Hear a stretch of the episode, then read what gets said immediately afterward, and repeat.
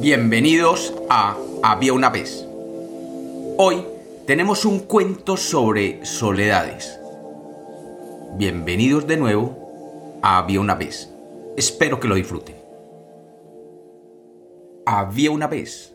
Había una vez un hombre de edad llamado Don Rafael, que vivía en una casa vieja, pero bien tenida, en las afueras de un pueblo tradicional.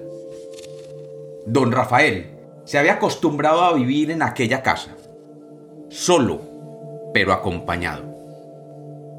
Don Rafael hacía varias docenas de años había comprado aquella casa con los últimos ahorros, después de una larga vida de arriero de mulas.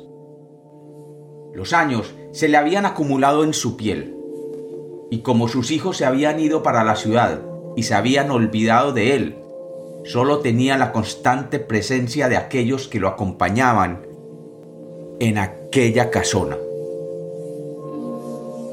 Desde que llegó a aquella casa, ya estaba habitada. En la casa de don Rafael, de tres habitaciones, una cocina y una sala de estar, se habían establecido tres fantasmas, un demonio, un ángel, dos hadas y un alma en pena. Todos habían vivido allí por muchos años. Y cuando don Rafael compró la casa, a muy buen precio por cierto, rápidamente se acostumbró a su presencia. A medida que pasaban los años, don Rafael podía sentir en su piel cuando los fantasmas pasaban junto a él. O podía sentir en su alma cuando el demonio cruzaba podía ver igualmente la luz que emanaban las hadas cuando salían de sus pequeños refugios. O podía sentir el aleteo del ángel cuando éste salía y llegaba de sus labores diarias en el pueblo. Pero lo que más sentía era la angustia de aquel alma en pena que recorría las habitaciones sin encontrar paz alguna. Por años había tratado de comunicarse directamente con todos aquellos compañeros de vivienda, pero ninguno, ninguno, ni uno solo le había querido corresponder en sus intentos de comunicación. Su vida era así, solitaria, en una vieja casa llena de otros seres. Para don Rafael, el único consuelo era cuando, ahora viejo, sus recuerdos de juventud le regresaban a su memoria. Y todas las noches se sentaba en su mesa frente a un simple plato de comida y alzando la voz, comenzaba a relatar sus múltiples experiencias cuando viajaba de aquel pueblo olvidado a la ciudad arreando sus mulas. Allí, sentado en la mesa, narraba una y otra vez cómo había sido su vida, y cómo la soledad del camino le había enseñado a apreciar una fortuita compañía.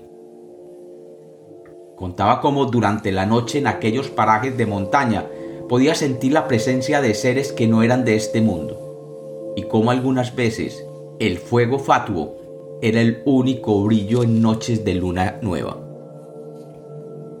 De esos días solitarios y de esas noches oscuras, aprendió a sentir y a percibir la presencia de aquellos seres que nadie más podía reconocer. Los fantasmas, los demonios, los ángeles, las hadas y aquellas almas en pena que vagaban por los caminos junto a él. Su vista se había vuelto aguda debido a la oscuridad de los caminos, y así, en aquellas habitaciones de su casa, podía distinguir claramente una sombra fantasmal que se moviera de una habitación a otra o la figura siniestra del demonio cuando cruzaba frente a la chimenea, el desplazamiento del aire cuando el ángel aleteaba, o la sombra del alma en pena al pasar frente a la luz de las hadas. Todo lo captaba don Rafael, pero pese a tratar de comunicarse abiertamente con ellos, ninguno de ellos le dirigía la palabra. Ninguno, en ningún momento, lo saludaba o le hacía alguna pregunta o simplemente le daba un sí o un no. Don Rafael vivía solo en una casa llena de gente. Pero un día, un día cualquiera, pasó algo inesperado. Don Rafael se levantó de su cama y después de asomarse brevemente a la ventana de su cuarto, sintió voces en la sala. Extrañado, corrió hasta la puerta del cuarto y allí, a escasos metros, se encontraban reunidos los fantasmas, el demonio, el ángel, las dos hadas y el alma en pena.